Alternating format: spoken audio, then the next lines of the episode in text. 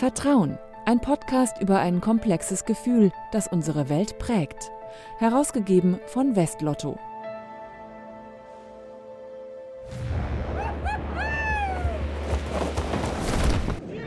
Ein tieferer Fall führt oft zu höherem Glück. Das wusste schon der Dichter William Shakespeare. Ich bin Franziska Walser und in dem konkreten Glücksfall, über den wir heute im Vertrauen-Podcast reden wollen, geht es um eine Höhe von konkret 4000 Metern. Es geht ums Fallschirmspringen im Tandem und um die Menschen, die Neulingen bei ihren ersten Flugversuchen Halt und Vertrauen geben. So, das Ganze über die Knie rüber. Jetzt machst du die Hände hier rein wie so eine Jacke. Mein Gesprächsgast heute ist Ines Schumacher, Tandemmasterin bei der Flugschule Go Jump in Gransee bei Berlin. Wir treffen uns an ihrem Arbeitsort, dem Flugzeughangar, in dem die Cessna Supervan 900 schon zum Abflug bereitsteht. Etwas daneben warten die Mutigen, die heute den Sprung ins Glück wagen wollen. Schon in voller Montur mit Overall, Gurten und Windschutzbrille. Für sie macht Ines eine Schnelleinweisung in die Technik des Fallschirmspringens. Und damit das jetzt so aussieht wie auf dem Foto, macht ihr jetzt alle die Hüfte vor, macht man richtig schönes Hohlkreuz. Das braucht man nämlich, wenn wir fliegen. Sehr gut. So, jetzt habt ihr alle noch ein fettes Grinsen im Gesicht. So, hängt jetzt draußen an der Tür dran, sitzt auch auf keiner Kante mehr. Kommt schön in den Nacken nehmen. Ihr bleibt in dieser Bananenhaltung drin, Hände sind drin. Wir springen für euch raus. Das klingt ganz einfach, fühlt sich aber wahrscheinlich nicht so an, wenn man kurz davor ist, sein Leben komplett in die Hände einer bis dahin fremden Person zu legen, in die Hände der Tandemmasterin. Ich frage Ines Schumacher, wie sie ihren Fluggästen schon gleich am Anfang die Angst nimmt. beim ersten Augenkontakt sehe ich das denn auch schon, wie der Gast jetzt drauf ist. Hat der jetzt ganz dolle Angst oder steckt er das erstmal noch ganz cool weg? Und da gehe ich dann auch gleich schon auf den Gast drauf ein. Wenn ich jetzt sehe, die Leute sind total aufgeregt und die zittern und dann alle, dann fasse ich sie auch an die Schultern an und sage erstmal ganz beruhigende Worte zu den Leuten, äh, damit, sie, damit sie auch wieder ein bisschen runterkommen. Weil je entspannter der Gast ist, umso schöner wird dieses ganze Erlebnis einfach für ihn werden. Sie sehen ja die Schüler erst in dem Moment. Das heißt, sie haben gar nicht viel Zeit, um Vertrauen aufzubauen. Und das läuft dann über das Verbale, aber auch über Gesten, ganz richtig. Richtig, ganz genau. Und das findet schon im Vorbereitungsprozess statt, wenn ich den Tandemgast anziehe und ihm die Kombi gebe und das Harnes anlege. Und da beginne ich schon damit, das Vertrauen von dem Gast ähm, zu bekommen. Würden Sie denn sagen, man muss auch ein bisschen Respekt haben? Also ist die Angst auch wichtig, weil es ist ja de facto eine Gefahrensituation, eine potenzielle Gefahrensituation. Also ich würde sagen, Respekt zu haben ist immer sehr gut, gerade vor so Dingen auch. Ja, das äh, vielleicht äh, ist man dann auch sehr klar denn im Kopf. Das ist dann auch immer, finde ich, sehr wichtig. Ähm, ja, selbstverständlich sind wir hier nicht auf dem Rummelplatz. Immerhin springen wir aus dem Flugzeug raus und dann darf man auch ein bisschen Respekt davor haben und das ist, glaube ich, auch sehr gut so. Und Sie müssen ja den Schülern auch in gewisser Weise vertrauen, oder? Also könnten die Sie auch in Gefahr bringen? Selbstverständlich kann mich der Schüler auch in Gefahr bringen, wenn er äh, natürlich äh, äh, oben in der Luft außer Kontrolle gerät, ist das natürlich für mich eine Gefahrensituation, selbstverständlich. Und das probiere ich natürlich so klein wie möglich zu halten. Und wenn ich diese Vertrauensbeziehung aufbaue, ähm, gibt sich der Gast ja mir hin. Ja, und das ist dann auch sehr schön und das ähm, macht es auch für ihn unglaublich schön, dann dieses Erlebnis äh, aus diesem Flugzeug herauszuspringen. Und daher bin ich äh, immer da sehr, sehr darauf fokussiert, dass ähm, die Menschen mir auch vertrauen und ähm, mir auch glauben, was ich jetzt mache, ja, weil das ist für die Leute auch nicht einfach, dieses Vertrauen abzugeben. Gerade jetzt, wenn man jetzt auch Männer hatte, die jetzt äh, aus einer starken beruflichen äh, Position kommen, die haben das zum Beispiel überhaupt gar nicht so gerne. Aber wenn wir dann einsteigen ins Flugzeug, je höher wir dann aussteigen, dann wird den Leuten das, glaube ich, auch klar. Und da ist es dann auch sehr schön, dass wir dann schon eine gute Beziehung zueinander haben. Ja, und dann funktioniert der Absprung auch eigentlich sehr wunderbar. Wie sind Sie denn dazu gekommen, dass Sie Tandemmasterin geworden sind? Also äh, wie gesagt, ich habe vor 20 Jahren ungefähr einen Tandemsprung gemacht, habe da gesagt, boah, was war das denn jetzt hier? Das würdest du gerne können wollen. Habe dann die Ausbildung zur Fallschirmspringerin zwei Jahre später begonnen, habe mir dann das ganze Geld zusammengespart gehabt, dann habe ich das gemacht Und dann ungefähr fünf Jahre später hat in meinem Leben ein ganz großer Wandel stattgefunden und ich brauchte unbedingt mehr Geld und habe mir überlegt, gut, Kellnern kannst du und Fallschirmspringen kannst du, aber im Kellnern verdienst du kein Geld und habe dann mich dazu entschlossen, die Ausbildung zur Tandemmasterin zu machen. Und das habe ich dann durchgezogen und bin jetzt seit 2013 Tandemmasterin. Und diese Ausbildung, also ich könnte mir vorstellen, da lernt man natürlich viel Technisches. Bringt aber ein guter Tandemmaster oder Tandemmasterin, bringt die auch noch andere Qualitäten mit? Also sagen wir mal zum Beispiel Empathie, so ein psychologisches Einfühlungsvermögen, sowas? Also ich würde sagen, dass schon äh, ganz generell von vornherein aussortiert wird. Jeder, der sich dort anmeldet zum Tandemmasterkurs, wird auch dann nicht genommen. Ja, also wenn jetzt jemand dorthin kommt, weiß ich nicht, wo der Ausbilder schon sieht, das ist vielleicht nicht dafür geeignet, bekommt er auch nicht die Chance dafür. Das fängt schon gleich von vorne an. Ja, also das so einfach funktioniert es auch nicht. Die Ausbildung ist sehr, sehr hart auch, muss ich sagen, weil wir alle äh, Situationen werden dort auch durchgespielt, auch in der Luft. Dass wir als Beispiel einen Absprung machen und der Gast äh, ganz wild mit Armen, Händen und Beinen alles äh, wedelt. Und dann muss ich diesen Gast natürlich stabilisieren, weil wir auf dem Bauch auch nach unten fallen möchten. So ist unser Ziel. Und das lernt man dort alles. Und das ist dann natürlich gar nicht so einfach. Und aussortiert am Anfang heißt, da gibt es dann so Persönlichkeitstests oder sowas? Nee, Persönlichkeitstest nicht. Da guckt sich der, der, der Tandem-Ausbilder, guckt sich die Leute an und das sieht man dann eigentlich auch schon. Das kann man dann auch ganz gut einschätzen. Also Leute jetzt zum Beispiel, die äh, so total aufs Risiko gehen, immer so aufs Ganze gehen, sowas ist dort nicht gewünscht. Ja, also muss man schon ein bisschen ruhiger für sein und äh, auch gut zuhören können und äh, ja, diese Dinge mitbringen. Das Interessante ist ja, dass es ganz wenige weibliche Tandem Master gibt. Also Sie sind, glaube ich, eine von, es sind so zwei Handvoll oder sowas in Deutschland, Richtig, ganz ich, ne? genau so. Ich glaube, wir sind im Moment vielleicht bei zwölf Stück. Und äh, für mich persönlich wäre jetzt interessant auch, wie viel springen denn die Frauen, äh, weil das, wir schreiben auch alle Sprünge auf und äh, je mehr Sprünge man natürlich hat, umso mehr Erfahrung hat man natürlich auch sammeln können in dieser Zeit. Das fände ich manchmal ganz interessant für mich zu wissen. Und auf der ganzen Welt sind es unter 100. Interessant. Und meinen Sie, das liegt daran, dass sich viel weniger für die Ausbildung bewerben oder werden die aussortiert? Oder nee, das ist einfach das? echt hart. Es ist wirklich einfach echt hart. Ja, es sieht einfach aus, aber es ist es überhaupt gar nicht. Und wenn ich jetzt einen Mann vorne dran habe mit 85 Kilo, dann möchte ich den auch bitte gut landen können. Ja, und äh, da braucht man einfach auch echt Power für.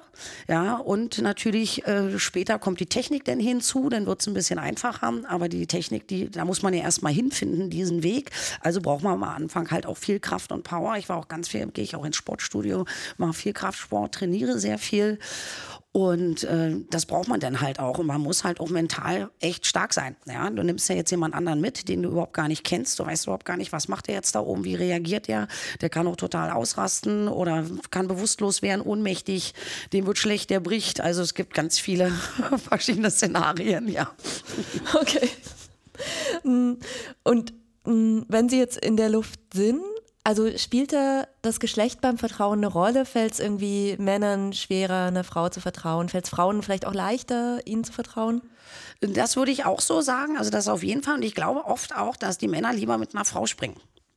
Das finden die, glaube ich, wesentlich schöner, weil da ist nicht die, die, dieser Ego, dieser Prozess findet da gar nicht statt.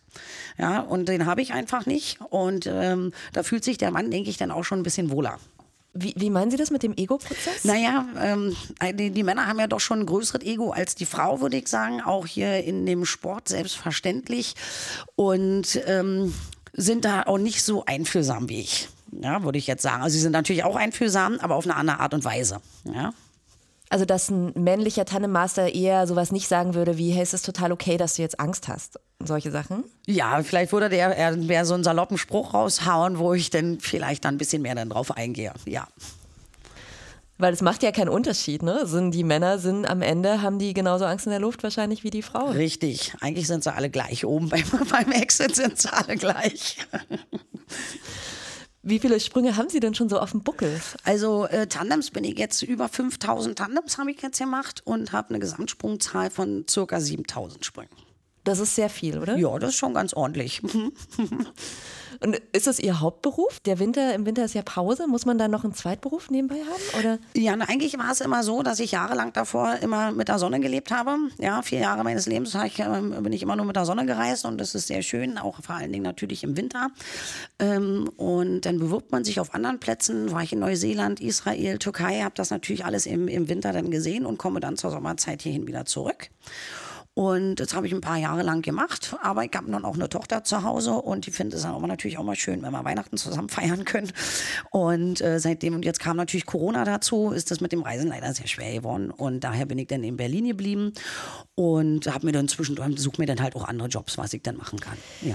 Jetzt nehmen wir mal an, wir wären jetzt zusammen im Flugzeug. Auf 4000 Meter Höhe sind es ja, also 2500 geht auch. Aber nehmen wir mal an 4000 und wir haben uns ein bisschen unterhalten. Ich habe schon Vertrauen gefasst, habe die Ausrüstung an. Wie läuft dann der Sprung konkret ab? Also was passiert dann da in der Luft? Also wenn ich jetzt, äh, wir starten mal ein bisschen vorne. Also der Gast ist angezogen, hat sein Briefing erhalten. Wir laufen dann gemeinsam zum Flugzeug. Wir steigen ins Flugzeug ein und dann äh, starte ich schon mit den ersten Haken, diese äh, festzumachen. Wir fliegen fliegen ungefähr zehn Minuten. Eigentlich gesagt, genießen wir schön die Aussicht, weil die äh, Umgebung hier in Gransee einfach sagenhaft ist. Das ist, sieht auch von oben unglaublich schön aus. Wir können sogar manchmal von hier aus Berlin sehen und ich erkläre auch ein bisschen die Gegend, lasse die Leute auch ein bisschen gucken, ein bisschen relaxen. Ja, und dann kommt ein Zwei-Minuten-Call, dann kommen die letzten beiden Haken oben rein und dann geht es dann auch schon los. Denn wenn die Tür aufgeht, wird die Brille aufgesetzt und dann fangen an, springen die ersten Leute raus. Dann rutsche ich mit meinem Gast an die Tür ran. Das mache ich auch alles. Er hat dann schon die Hände in den Gurten drinne. Ähm, auch aus dem Grund, damit er sich nirgendwo festhalten kann am Flugzeug oder so. Das ist auch eine Sicherheitssache. Und dann kommt es an die Tür und dann wird ein schönes Hohlkreuz gemacht und dann wird rausgesprungen und dann genossen. Und ihr seid die ganze Zeit quasi so aneinander geschnallt. Richtig, wir nah. sind wie ein Körper, so muss man sich das vorstellen. Und dann gibt es ähm, kurz bevor man dran ist, gibt es dann da auch sowieso Sicherheitsrituale, die dann Vertrauen geben? Also, dass man noch bei bestimmte Sachen checkt? ja, sowas? selbstverständlich checke ich die Gurte durch, gebe dem Gast dann vorne zwei Daumen oder sage, ich habe alle deine Gurte durchgecheckt, alle Haken sind drin. Das sage ich ihm auch, sage, meine Griffe sind hier checkt, damit er weiß, alles ist in Ordnung. Weil manchmal machen sich die Leute die kuriosesten Gedanken. so, oh Gott, hat sie alles festgemacht, ist der Haken drin? Na, selbstverständlich. Äh, das wäre ja ganz furchtbar, wenn ich das vergessen würde, ja. Ja, und die Ausrüstung ist ja ein Riesenfaktor, ne? Die trägt ja irgendwie auch einen Teil der Verantwortung. Genau, die checke ich natürlich, bevor wir ins Flugzeug einsteigen. Ja, haben wir so bestimmte Punkte, die durchgecheckt werden, selbstverständlich. Und dann kannst du losgehen. Ich habe gelesen, es gibt solche automatischen Öffnungsgeräte auch inzwischen. Richtig, ist Standard, ne? Also dieses richtig. Horrorszenario, was man ja dann immer hat mit, oh, der Schirm geht nicht auf, ich denke nicht dran, rechtzeitig ihn aufzumachen und so. Das geht gar nicht mehr, ne? Nein, Szenario. das ist überhaupt gar nicht, äh, funktioniert überhaupt nicht. Wie gesagt, weil wir diesen Öffnungsautomaten haben, das ist das Cypress. Und dieser Automat wird morgens angestellt und der errechnet Fallhöhe und Fallgeschwindigkeit mit. Und wenn in ungefähr 525 Meter wir immer noch keinen Schirm offen haben, äh, errechnet das diese dieses Gerät. Das sieht es ja, weil wir ziemlich schnell fallen. Ist der Schirm offen, sind wir ja wesentlich langsamer natürlich und würde dann automatisch die Reserve feuern. Also es gibt, man hat im Prinzip eigentlich zwei Schirme. Richtig, das hat man im Fallschirmsport immer. Das Einzige, wo man nur einen Fallschirm hat, ist beim Basespringen. Das ist, wenn die Leute jetzt von, von Bergen springen, Brücken, Windmühlen, von allerlei Objekten, gibt es nur einen Schirm, weil die Höhe einfach zu niedrig ist, um einen zweiten zu aktivieren. Jetzt nochmal auf diese konkrete Sprungsituation. Ne? Also ihr rückt immer weiter vor sozusagen. Hm, der Schüler weiß, er ist als nächstes dran oder die Schülerin. Wie, wie kriegt man die dann dazu, in dem Moment wirklich zu springen? und keinen Rückzieher zu machen. Also wenn sie, wenn die Leute jetzt nicht springen möchten, dann äh, verhalten die sich auch ganz anders. Und das fängt schon in dem Augenblick an, wenn die Tür aufgeht und die Leute sehen die ersten Menschen rausspringen äh, dann halten die sich schon im Flugzeug irgendwo fest oder sagen dann gleich, nee, ich möchte das nicht, auf gar keinen Fall. Und dann warte ich eigentlich auch mal einen kleinen Moment, spreche noch mal ein bisschen beruhigend. Und wenn alle rausgesprungen sind und derjenige möchte immer noch nicht springen, dann machen wir erstmal noch mal die Tür zu vom Flugzeug. Dann fliegt man noch mal eine Runde rum, dass sich derjenige vielleicht noch mal ein bisschen entspannt. Manchmal funktioniert es denn oder die Leute sagen wirklich, nee, ich möchte das nicht und dann wird auch gelandet. Also das gibt es auch, dass ja, Leute einfach wieder mit zum Boden runterspringen. gibt es das, äh. selbstverständlich. Ich habe das auch schon gehabt. In Neuseeland ist mir das passiert, dass meine Kollegen vor mir rausgesprungen sind und jetzt war ich mit meinem Passagier in der Reihe und habe mich gewundert. Irgendwie war der ganz weich, ist er ohnmächtig geworden und da konnten wir gar nicht raus und dann sind wir mit der Maschine wieder gelandet. Ja. Okay.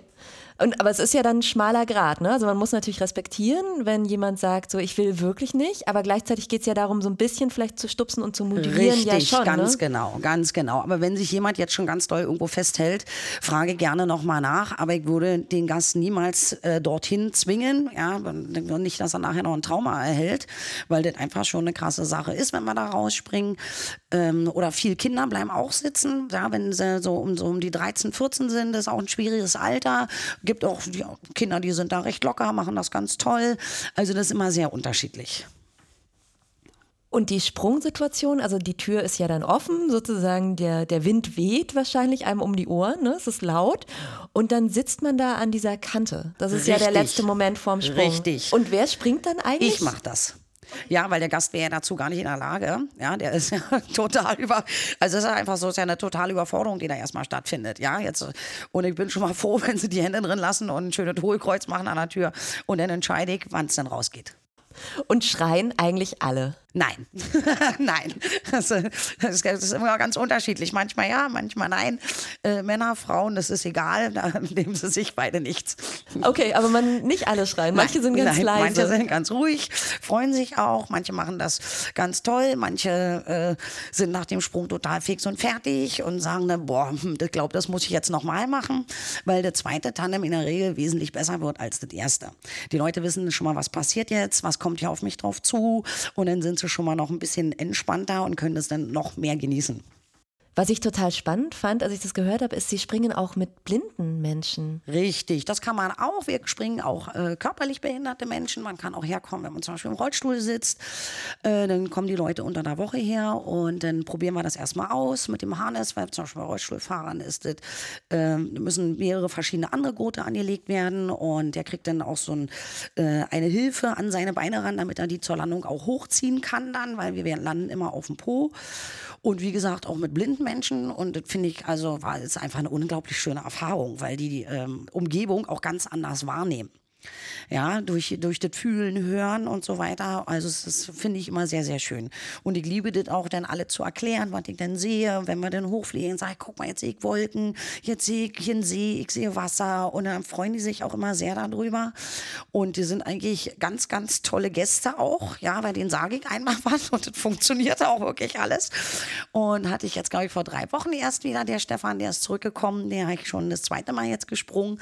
Und wenn wir dann auch im freien Fall sind, weil er ja nicht sieht, rufe ich ihn dann auch immer ins Ohr und das hört er auch. Das ist ganz toll. Dann sage ich mal 3000 Meter, 2000 Meter, damit er auch Bescheid weiß. Ja, und dann sage ich, jetzt mal gleich den Schirm auf und das ist ganz toll. Ja, und das macht unheimlich viel Spaß. Aber das ist krass, weil die müssen ihnen ja noch mehr vertrauen. Ne? Die können ja sich nicht mit den Augen überzeugen, dass die Gurte alle richtig sitzen nein, und so weiter. Ne? Die sind ihnen einfach komplett ausgeliefert richtig, letztendlich. Richtig. Aber wunderschön, muss ich sagen, ist ganz toll. Ja. Mhm. Es gibt ja dieses Klischee, dass man sagt, jeder, der irgendwie Fallschirmspringen macht regelmäßig, der hat eigentlich Todessehnsucht. Ist das ein Klischee? Habe ich so noch nie gehört. nee, überhaupt nicht. Nee, weil man könnte ja auch sagen, es geht mehr darum, sich lebendig zu fühlen. Also auf jeden Fall fühlt man sich hiermit lebendig, würde ich sagen. Also ich würde sagen, Fallschirmspringen ist mit einer der größten Sachen, die ich eigentlich in meinem ganzen Leben gemacht habe. Weil dieses Gefühl der Freiheit, was man dort hat und bekommt, das ist absolut einzigartig. Ja. Können also deswegen würde ich, hätte das für mich mit Todessehnsucht so gar nichts zu tun, weil man ist wirklich ganz frei. Der Kopf ist frei, alles ist frei und da kann man auch Probleme haben, wie man will. Es ist einfach nur du und der Sprung. Und es ist einfach ganz, ganz atemberaubend. Das ist ein unheimlich schönes Gefühl. Also weil es so aufs Wesentliche alles reduziert. Ja, genau. Und das macht die Sache für mich so besonders. Und ich habe auch, hab auch schwierige Lebenssituationen selbstverständlich auch gehabt in meinem Leben und konnte daraus ganz viel Kraft ziehen. Ja, weil das wie so eine Art Ruhepol ist. Ja, obwohl es zwar sportlich aktiv ist, hat es aber auch eine beruhigende Seite. Ja, diese Freiheit einfach. Das ist wirklich schön. Nervenkitzel und große Ruhe. Das liegt beim Fallschirmspringen näher zusammen, als ich vermutet hatte. Vorausgesetzt natürlich, man bringt das nötige Vertrauen auf und springt. Mein Gast im Vertrauen-Podcast war heute die Tandemmasterin Ines Schumacher, die in der Flugschule Go Jump im brandenburgischen Gransee arbeitet. Mein Name ist Franziska Walser. Ich bedanke mich fürs Zuhören. Bis zum nächsten Mal.